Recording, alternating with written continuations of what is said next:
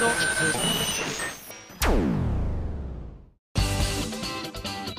あさみのシンガーソングゲーマー。皆さんこんにちは。今井あさみの SSG 今回で213回目を迎えましたけれども本日はついにバースデーライブ当日です。パチパチパチパチパチパチパチ、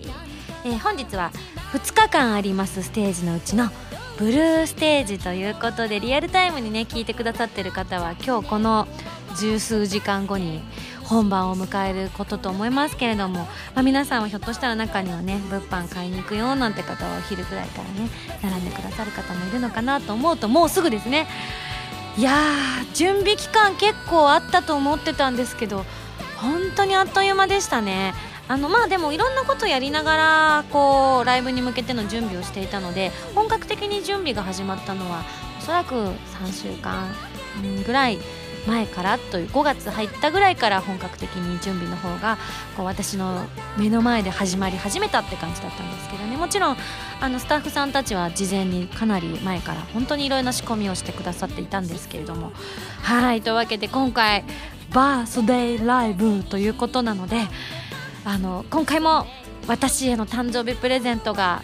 多々個人的自分へのご褒美プレゼントが用意されておりますのでそちら皆さんあの呆れずに楽しみにしていただければと思います。もちろんねあの2日間全然こう色の違ったライブになると思っておりますので、えー、どちらを見に来ても楽しんでいただけるように頑張りたいと思ってますがまずはブルーステージということで。あまあでも誕生日、えー、もう私の時間軸ではもうそろそろ誕生日というぐらいなんですけれどもその間にもまだまだ皆さんからですねあの誕生日おめでとうメールが先週に引き続き来ておりますので今週もちょっとだけ紹介させていただきたいと思います。六匹さんです。ありがとう。ミンゴさん誕生日おめでとうございます。ありがとう。大切な方の誕生日をお祝いするというのは大変胸が躍るものですね。思わず舞い上がる気持ちを抑えきれない私を見て呆れる彼女の視線は痛いのですがまあそれはそれとして舞い上がったままお祝い申し上げます。これからの1年も元気に可愛く頑張ってくださいねと。彼女がいてなんだよ。ねその時点ですでにねもう本当にふんだ。いやでも舞い上がってくださるなんてありがたいことですけれども六七さんでも気をつけてくださいね。私の誕生日より彼女さんの誕生日を一番祝ってあげてくださいね。続きましてこちら。フリラさんありがとう。ミンゴスこんにちは。こんにちは。投稿日としては少しまだ早いのですがお誕生日おめでとうございます。間に合ってます。大丈夫です。えー、人から祝われるのはいくつになっても嬉しいものですよね。おそらくたくさんのおめでとうメールが来て全部読むのは大変だと思いますが私たちは基本的にメールなどを通してしかお祝いできないので軽くでもいいので目を通していただけると嬉しい限りです、えー、もうここを読んだ時点でこのメールは読もうと思いました。全部目通してますよ。えー、またバースデーライブにも参加する予定なんです。とっても楽しみにしています。ただ一つ不安なことがあるんです。おどうした？フリラさん。先日職場の上司から5月26日にとても重要な作業があると通達されてしまったんです。休日出勤は慣れているのでいつもなら2つ返事で引き受けるのですがもうチケットもホテルも取ってしまっておりさすがにこの日はダメなので誰か代わりを立ててくれと上司の方に断りを入れました。ですが上司もなかなか認めてくれず私もその日は諦めかけていたのですが次の日になってこの日だけはこの日だけは勘弁してくださいとなんと土下座をしました。嘘。上司にフリダさんがその日一体何があるんだと上司からは質問されてしまいましたがなんとか当日休むことを認めてくださいました。幸い周りに周りには誰もいなかったのですがガチな土下座ってかなり恥ずかしいものなんですね。仕事を引き継いでくれる人が見つかって本当に休めるかすごく不安ではありますけれどもライブに参加できた際には会場でもみんなと一緒にお祝いさせていただきますよ。それではと。うわー！え26日だからオレンジステージの方に来てくださるご予定ということですが。いや来れてるといいな。でもどうしてもっていう時はしょうがないと思う。うん。あのー、ね皆さんのこうお仕事がやっぱり私も大事だと思っているのでね。ただ来れてると嬉しいなと思っているのであの本当に来れたかどうかぜひその後のメールお待ちしております。続きまして山サムさんです。どうも。ミンゴスおはこんばんちは。やすごい。私ちょうど昨日ドクタースランプあられちゃんの7巻を読みながら眠りについたよまずはお誕生日おめでとうございます。ありがとうございます。これからの1年もっと可愛い36歳としてますますの活躍をお祈りしております。さて先日の合同イベントの後に母方の祖母に会いに行ったのですがその移動の際に乗ったタクシーの運転手と何気ない世間話をしていた中でいやー年を取ってくると誕生日は自分が祝われるよりも自分を産んでくれた親へ感謝する日に変わっていくんだよなーとその運転手さんが言っていたのが印象に残りました。そこでミーホスは誕生日に何かご両親に親孝行したことはありますでしょうか？そうそう。バースデーライブ楽しみにしていますといただきました。私誕生日が母の日にすごく近いんですよ。なんで結構毎年あのまとめてねあのお祝いなんかしてますけれどもね。先日そういった母の日的なこうブログを書いたりもしましたけども皆さんご覧いただけましたでしょうか？開業がねちょっとうまくできてなくて読みづらかったと思いますがなんと放置しております、はい。家に帰って PC で見た時にわこれ読みづらって思ったんだけど後で直そうと思って今日に至るって感じなんですけどね。あのそのうちこっそり直ってるかもしれませんそっかそっか。でもそうかもしれないですね。私もなんか自分が祝われるちっちゃい頃はもちろん祝っていただくのは楽しかったし嬉しかったんですけど。年々やっぱりねあのこう自分の中で変遷があるんですよ。不思議なもので、うん、10代前半くらいまではやっぱり誕生日は嬉しかったかな必ずねうちではコロッケが出てたんですけれども兄の誕生日の時にはステーキだったんですけれども私の誕生日の時には「あさみちゃんの誕生日はコロッケ!」って言って誰よりも私が喜ぶっていうね今でもねお正月とか実家に帰った時にはコロッケでねもう特別の日は必ずコロッケなんですけどねプラスケーキがあったりとかしてこう祝ってもらえてるなーなんて思いながらねこうニコニコしてたのよく覚えておりますけれどもまあ二十歳過ぎたあたりぐらいからあんまりこう率先して私誕生日イエーイっていう空気にはだんだんならなくなっていったような気がするんですね。おそらくこれは女性特有の感情なのかななんて思うんですけど皆さんの周りの女の子や聞いてくださってる女性の方はどうですかね。特にね25前後が一番ねとてもね憂鬱な時期でしたね。今になってみればどれもこれも同じなんですけれどもうんやっぱりこう10代から20代に変わって大人の責任というものが発生し始め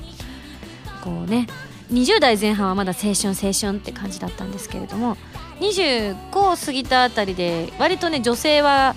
体がガクッとこう変わってくるって言われている年頃でもあるのでやっぱ誕生日前後で精神的なものは相まってねどんと体つきが変わったりするんですよ。私もそれまで割と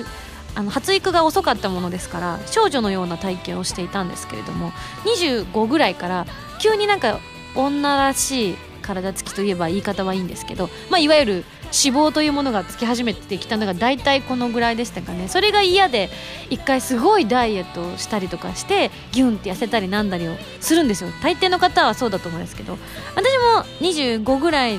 か28区ぐらいでそういうのが来たと思うんですよね。あ体つき変わったなって。人よりちょっと感覚が遅かったので、うん、やっぱり28区ぐらいだったと思うんですけれども精神的にはやっぱ25でわし車購入したら30だよなんて思った時期でもあったのでね。その頃誕生日何それ美味しいのってなる時期が来るんですよね多分。で30過ぎると途端にねなんか誕生日どっちでもよくなるっていうか結構私ナイーブな人で20代の頃とかは4月前半ぐらいからちょっと憂鬱な気持ちになるんですよ。でずっと私これ5月病だと思ってたんですけどあ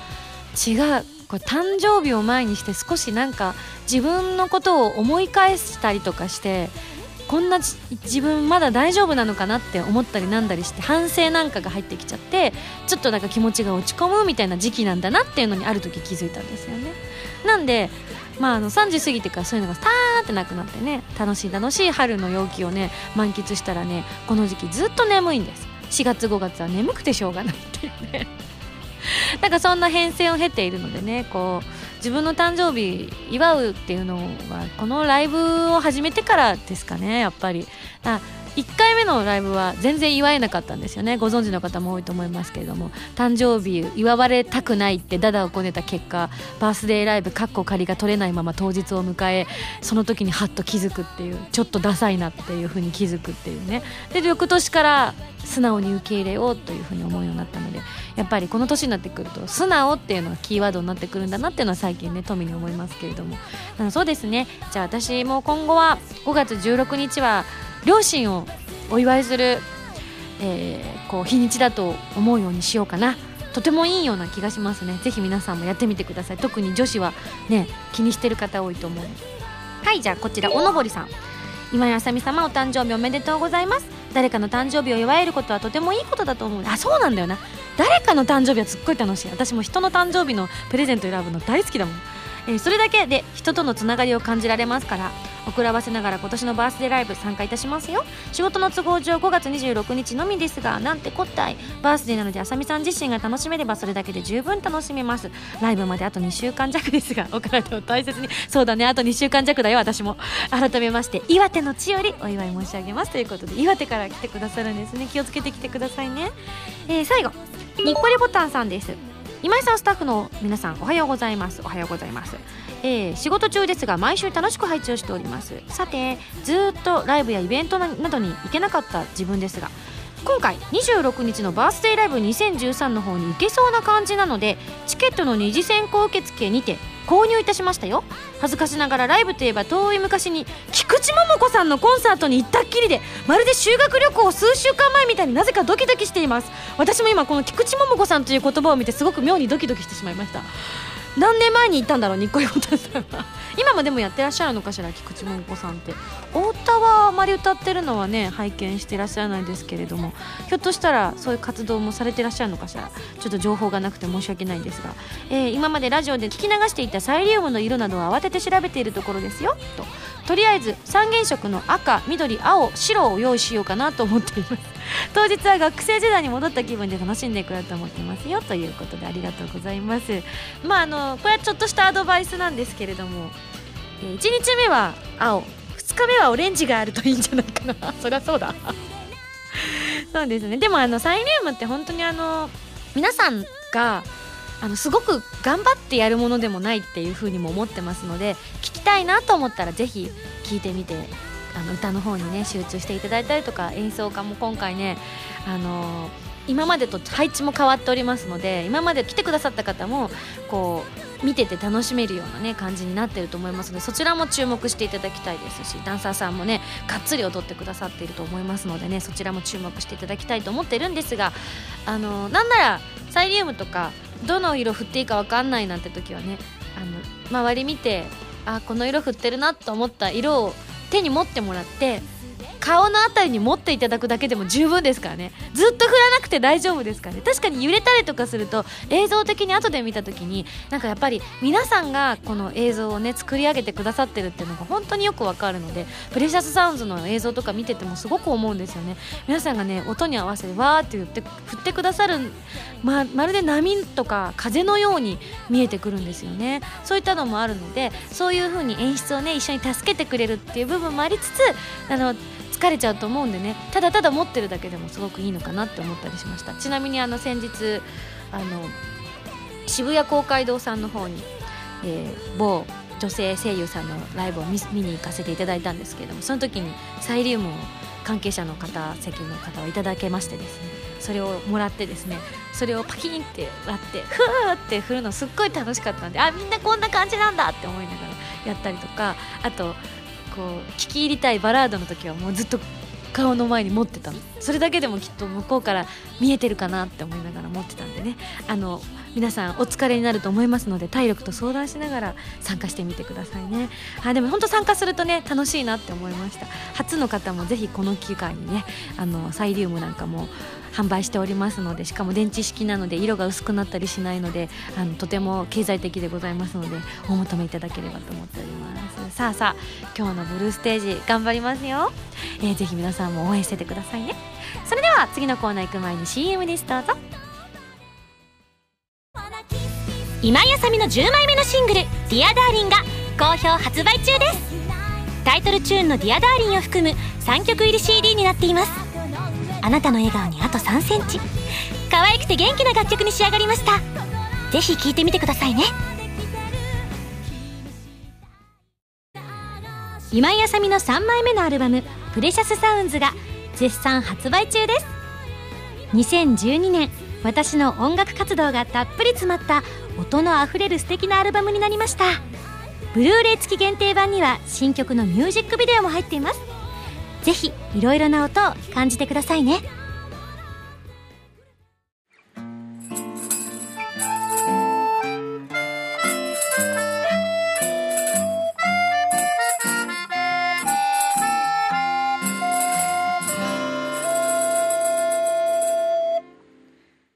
ファミセ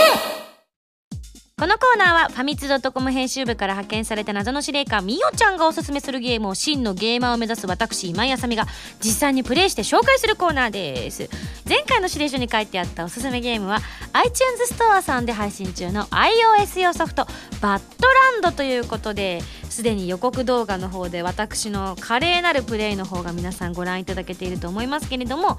光と影が織りなす幻想的な世界でふわふわと浮く影のような謎の生物を操りゴールを目指していくゲームでございます。操作の方法は指1本。画面を押している間は上昇して離すと加工する。それだけで操作していくんですよというふうにいただいたんですけれども。私最初その加減が全然わからなくてですね。もう完全にあの黒い物体の子がですねあっちにぶつかりこっちにぶつかり最終的には粉のようにこう散っていくというね。あの完全にバッドランドでしたね。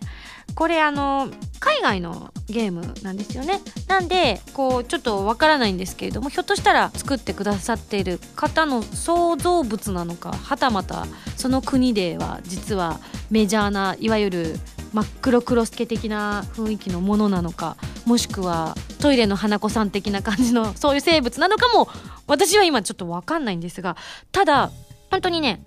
慣れてくるとスースースースースーっていけるんですがコツがありましたね。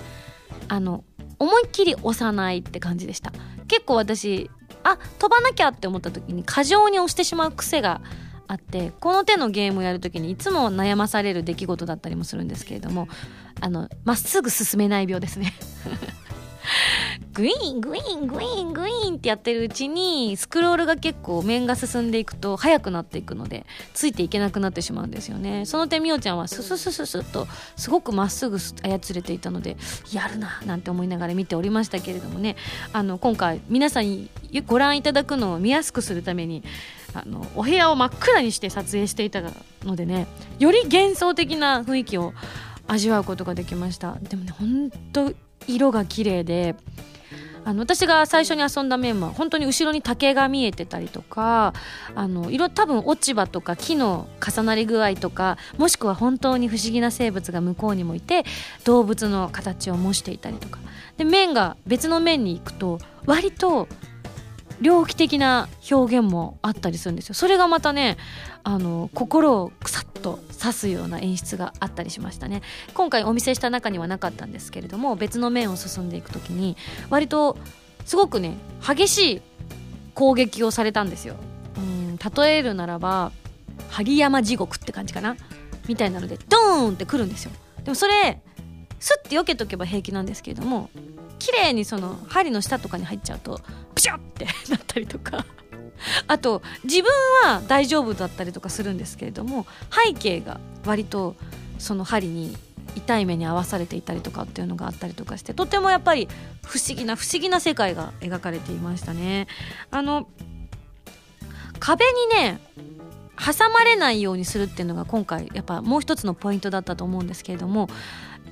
なんて言うんだろうな。やっぱ押しすぎてしまうとガーンって前に行ってしまうのでこうたまり場みたいなとこにはまっちゃったら元に戻れないんですよね。ついつい私あの画面をこっちに行きたいんだっていう方向を指を押してしまうんですけれども押す場所はどこでもいいみたいなんですよね、なんでたとえ後ろ側を押しても後ろには進んだりしないっていうことに気づいたのがあの撮影が終わった後でした。おっそうみたいな。あそういうことかと思ったのでぜひね皆さん遊ばれる時にはそちらの方を気をつけていただきたいななんて思ったりしました。あとね途中仲間がブワーって増えたりとかあと一人でも行けば大丈夫ですって言ったみおちゃんの一言がとてもあの心強く感じたりもしたんですけれどもあのアイテムを取らないと例えば大きくなったりもしましたけど小さくなったりするアイテムもあったりとかするんですよね。それを取らないとうまく進めないところもあったりとかするのでアイテムはこう自分にこう必要か必要じゃないかを見定めた上で取っていくっていうのがいいのかもしれないですね。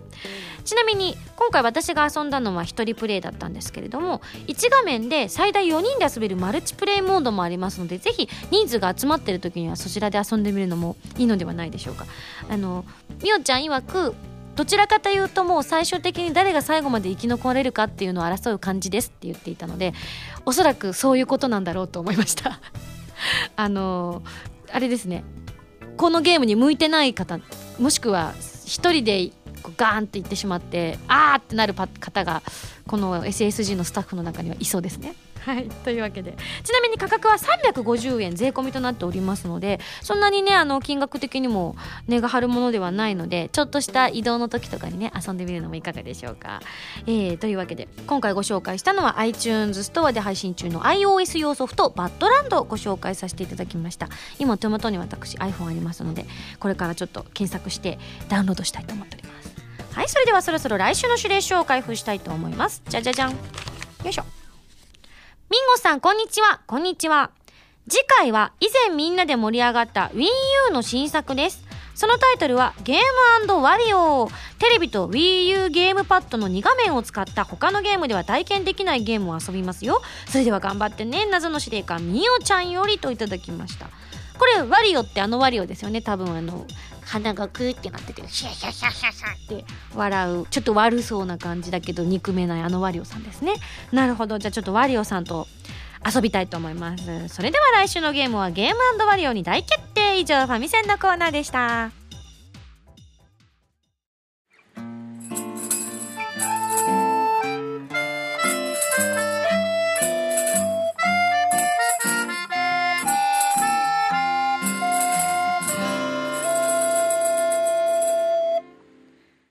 ミンゴスだよ。お便りコーナー。このコーナーはお便りがたくさん届いた時に入ったり入らなかったりするコーナーです。それでは紹介したいと思います。ゲルマンジンさんです。ありがとう。今井さんこんばんは。こんばんは。先日おじを自分の車に乗せて出かけたのですがその時にかかっていた BGM が今井さんのアルバム「プレシャスサウンド」でした。ありがとう。曲が「アズール」になった時にずいぶんしんどそうな歌じゃなぁとおじさんが一言。最初ああ歌うのが難しい曲って意味なのかなと思ったらそれが違ったんです。えどういうことでしょう？さっきから「あずるあずるい夜が」となんと「あずる」とは広島弁で「手こずる」だとか「困る」という意味でちょっとした広島弁ジョークだったんだそうです。お隣山口県出身の今井さんはこの「あずる」という言葉ご存知でしたか？知らなかった。初めて聞いた。へえあずるがてこずるってことなんですね。無限の海はあらすごいね。あずるおじさんかわいい。知らなかったです。山口弁では多分あずるとは言わないと思うんですけれどもね。確かにあのアズールっていうのは正式には青っていう意味があるんですけれどもなるほど。広島でじゃあなんか今後ライブがある時にこの「アズール」っていう歌を歌うとみんなちょっと「今さん急にどうしたの手こずってんの？歌に?」みたいな感じにツッコミが来たりするんですかね。ちょっとそれはそれで聞いてみたい気もしますけれども広島でねいつかできる日が来るんでしょうかということでありがとうございます。続きましてこちらのメール紹介します。ラジオネームおとしがみ P さんです。ありがとう。僕は高校2年男子です。どうも。ミンゴススタッフの皆さん SSG SSG 最近過去の SSG をポッドキャストで聞いているのですがあることに気がつきました。僕は生まれてこの方 FF ファイナルファンタジーをプレイしたことがなかったのです。なんだと？ミンゴスが大好きな FF をプレイしたことがないなんて民族として恥ずかしいと思いました。そこでミンゴスにお願いがあります。FF はたくさんありすぎて全部はすぐにはできないので僕におすすめの FF を教えていただけないでしょうか。ということでそれからミンゴスが勧めてもらったものをプレイしてみたいと思います。それではよろしくお願いいたしますと。いただきましたよこれ。これねメールいただいて私すごい考えました。あの FF にはやっぱりあの初期の頃と最近のものでは随分とテイストが違っているのでやっぱりあの皆さんねいろんな趣向があると思うんですけれどもやっぱりねこの FF はやらなきゃダメだろうっていう FF がいくつかあるんですよね。もちろんね、ま、できればね玉ねぎ剣士時代から、まあ、いわゆる一からなんですけれどもやってもらうのが本当は一番いいのかなとは思うんですが確かにねあのお時間のあれもあると思いますのでまず私が一番おすすめする FF 悩むな。どっちにしよう。どっちかな。いくつかね。うん。まあでも自分の好みでいくとと6かな。うん6かな。でも6って45を経てるから6がやっぱりいいっていうのもあるんですよね。ってことは4からなのかな。なんか割と時代で分けると、まあ、私細かいこととか正式な分類とかは分からないんですが私の中での分類は123がセットになってて456がセットで78がセットで9が独立していて10で11が別で101213っていうイメージなんですよ。9はねどっちかっていうと6の系譜なんですよね。4569みたいなイメージ。で78で78の後にちょっと間を置いて101213ってつながっていく流れみたいなのがあるイメージがあるんですが私はどっちかっていうとやっぱりこうファンタジー色の強いものがすごく好きだったりしているのであと特に名前が変えられるのがすごく好きだったんですね。なので今の FF ってだいぶ最近の FF は名前が変えられない仕様になってるんですが個人的おすすめはやっぱり名前が変えられる時代の456うん9あたりのこの流れをおすすめしたいなとは思います思うんですがでも一番最初にやるんならやっぱ6かな。いやでも5もね初心者に優しいところがあるんですよね。結構あの登場人物がそんなに多くないんですよね5は。なんであの感情移入もすごくしやすいですしやっぱりたくさんキャラがいるとあの成長させるのも大変だと思うんですよね。そういう意味では5がいいのかなとも思ったりもするし。でもね4はねほんと名作であのリディアっていう子がね序盤に出てくるんですけどもこのリディアが可愛くて可愛くてしょうがなくて私よくイラスト描いてあの机に貼ってましたけどねそれくらいやっぱもう本当に素敵なお話なんでああもう1個に絞れないよもうちょっとサイコロとかで決めたい。サイコロで出た目で決めたいみたいなね感じですがでもじゃああえてこれっていうのを言わせていただきたいと思います。それではあなたが今後遊ぶ FF は読んで4でお願いします。4は結構キャラも多いです。出てくるキャラも結構多いですしあのストーリーが結構や矢継ぎ側にいろんなストーリーがガガガガってくるんですがもう最後の方のそのストーリーのガッと一体となった感じというかいろんな分岐してたストーリーが一つにつながった時のあの感動は今でも忘れません。特にあのラスボス倒す時なんかにはその感動が走馬灯のごとくさーっと蘇ってくるようなそれぐらい感動できるストーリーとなっておりますのでじゃあぜひお年神 P さんは4から始めてみてください。あの簡単に遊べるねこう携帯機なんかでも出ておりますので、はい、それで始めてみるのがいいのではないでしょうか。でもね全部やるといいと思うよ。はいそれでは続きましてこちら、えー、ラスカルさんからいただきました。あさみさん SSG のスタッフの皆さんこんにちは。こんにちは。4月27日のアニメイト横浜のイベントに参加させていただきました。ということはこのラスカルはあのラスカルではないか。ついにご本人からメールが来ました。あさみさんの CD イベントは初参加だったわけですがななんと最前列それだけでも足がガクガク心臓がバクバクして死にそうだったのですがまさかまさか私が勇者になってしまうなんて。そりゃ思わなかったでしょうね。あさみさんに握手をしてもらったり「 Dear Darling の歌詞を変えて歌っていただいたりさらにサイン入りのポスターもいただいてしまうというなんといろんな意味で非常に忘れられないイベントになりました。イベント終了後ツイッターを覗いてみたらイベントに参加されていたフォロワーさんから「ポスターおめでとう返却してくれてありがとう。ひたすらいじられていたねおめでとうかっこ笑い」等の内容のリプライが続々と来ていました。さらにその後仲良しなフォロワーさん3人とご飯を食べに行ったのですがそのうちの1人が実況のツイートを見ていたらしく勇者は君だったのか。話聞かせてよと言われてしまうなどあさみさんにもフォロワーさんにもいじり倒された一日となりました。非常に美味しい役どころありがとうございましたということでね。勇者ラスカルからお手紙が届きました。ありがとうございます。ねあのー、最前にあまり見かけない女の子がいるぞっていうのは実はあのイベントが始まった時から目はつけてはいたんです。あこの子知らないと思って。名前聞きたいなとは内心思ってたんですけれどもまさかねあのじゃんけんに勝ち残っていただいてねしかもポスターを返すというあの選択をしてくださったんですよね。しかもポスター持ってなかったのにポスター返してくれるっていう英断をしてくださったっていうわけであの時私の中ではまあ終わったらこれまあゲームみたいなもんだから終わったらポスターあげようと思ってたんですけれどもあまりにも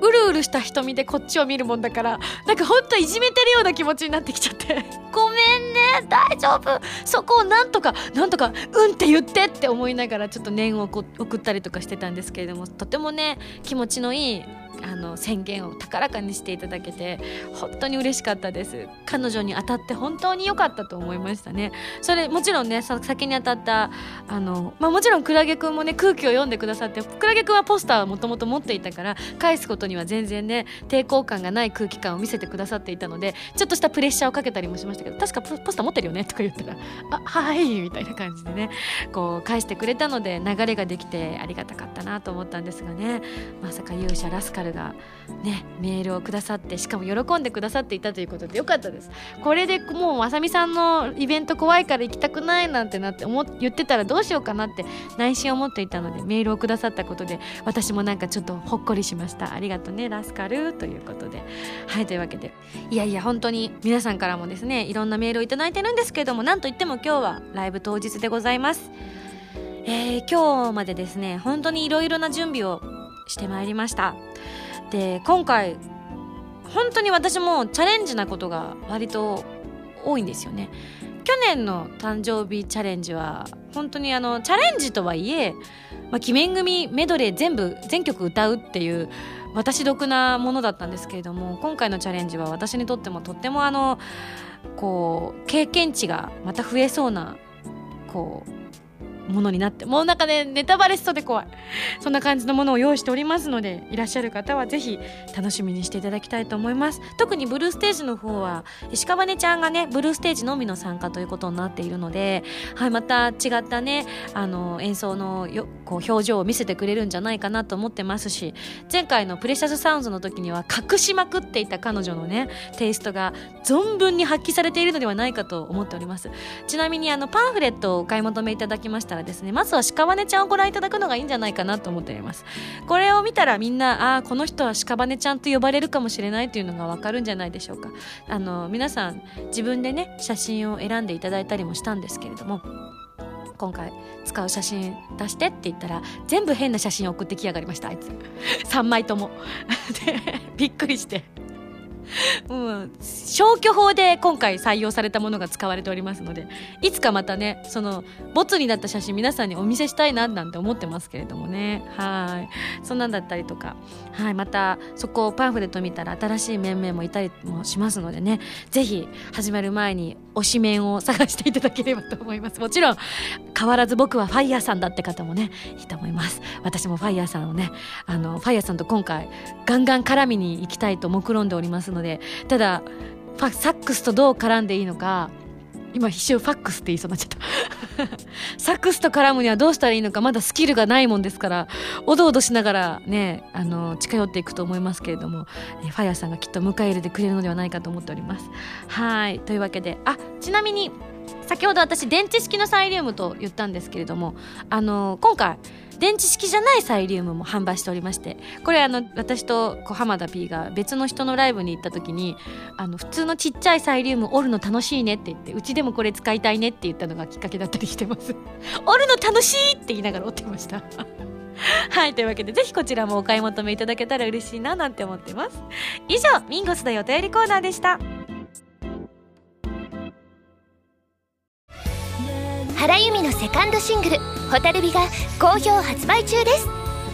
タイトルチューンの「ホタルビ」はコープスパーティー Tortured Souls 暴虐された魂の呪叫のエンディングテーマになっています。全部で3曲入りですよ。とっても切なくてでも温かい素敵な楽曲が出来上がったのでぜひ聴いてくださいね。ウェブラジオ今井あさみの SSG 初の音楽 CD がついに完成。オープニングテーマ「スパークルからライブの定番曲「ストラグル」リスナーの皆さんと作った宝物など全6曲を集めた珠玉の1枚です。初回生産版はゲッターズ飯田さんが私を占うトーク CD 付き。豪華ボックス仕様会員証付きの今井あさみの SSG シンガーソングステージ発売中です。会員ナンバー5番ミンゴスからのお知らせでした。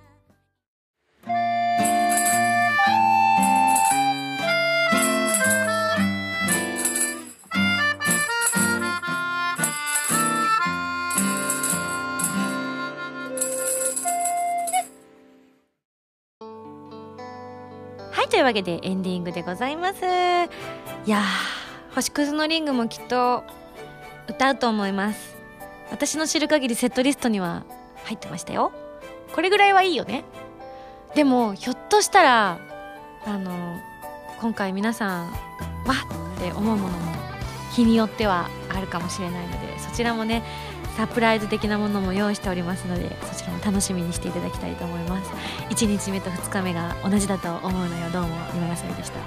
というわけでそんな星屑のリングの発売がどんどん近づいてきてますね。こちらは劇場などでも公開されました。アニメコープスパーティー Tortured Souls 暴虐された魂の呪叫のオープニングテーマとなっております。発売日は6月の26日通常版と PV を収録した DVD 付き限定版の2種類を用意してますよ。ぜひご感想の方お待ちしておりますのでお買い求めいただければと思います。ます。そして2012年12月22日に行われましたクリスマスライブのライブブルーレイ &DVD が発売されます。発売日は4日後の5月29日。私や原由美ちゃんプラス A メンバーのオーディオコメンタリーも収録されております。はいこちらでですね私あのとってもとっても今もねくじけそうになるんですよ。今回ライブ乗り越えられるかなって思った時にこのプリシャスサウンズの映像を見るとあ結構私頑張れてんじゃんって思うので それを糧にまたこのブルーステージとオレンジステージ頑張ろうっていうふうに思ったりしているので私の中ではもう常に携帯品となっておりますのでぜひこちら皆さんもですねあの何かあった時に見ていただけるぐらい元気が出る、えー、ライブ DVD となっておりますのでブルーレイの方もぜひお買い求めいただければと思います。そして SSG200 回突破を記念した SSG ボーナスステージ第6弾初の音楽 CD 今やさめの SSG シンガーソングステージが発売されました。スパークルリグレット海と空と君とストラグル参加の祈りそして新曲の宝物を収録したディスク1に加えて初回生産版は占い師のゲッターズ飯田さんをゲストに招きトークを収録したディスク2の2枚組となっております、えー、各所からこのトーク CD に対する感想メールなんかも来てるんですけれどもあのねネタバレになっちゃうんであれですけれども個人的にその感想メールを見ながら思った一言。今年の私のテーマは M だなって思いました。これきっとトーク CD を聞いていただいた方は何を指してるかがわかると思います。M でございます。はいというわけで番組では皆さんからのメールを募集しております。普通歌ギテ歌など各コーナー宛に送ってくださいね。宛先はファミツドットコムの応募フォームまたはホームページに書いてあるアドレスからメールで応募する際は題名に書くコーナータイトルを本文にハンドルネームとお名前を書いて送ってきてくださいね。次回の配信は2013年6月1日土曜日となっておりましてえー、久々のそうでもないな。ライブが終わってます。ライブが終わって1週間経っておりますのでねどんな感じになっているか。ただ皆さんの感想メールは多分間に合ってないと思います。空気読んでください。どうぞよろしくお願いいたします。ということでね。はい皆さんぜひライブ楽しんでください。そして来られない方はぜひライブ DVD ブルーレイを見ていただいてですね私が見てほしいこんだけ見てほしいと言ってたんだっていう気持ちを受け取っていただければと思います。それではまた来週土曜日に一緒に SSG しちゃいましょう。お相手は今やさみでした。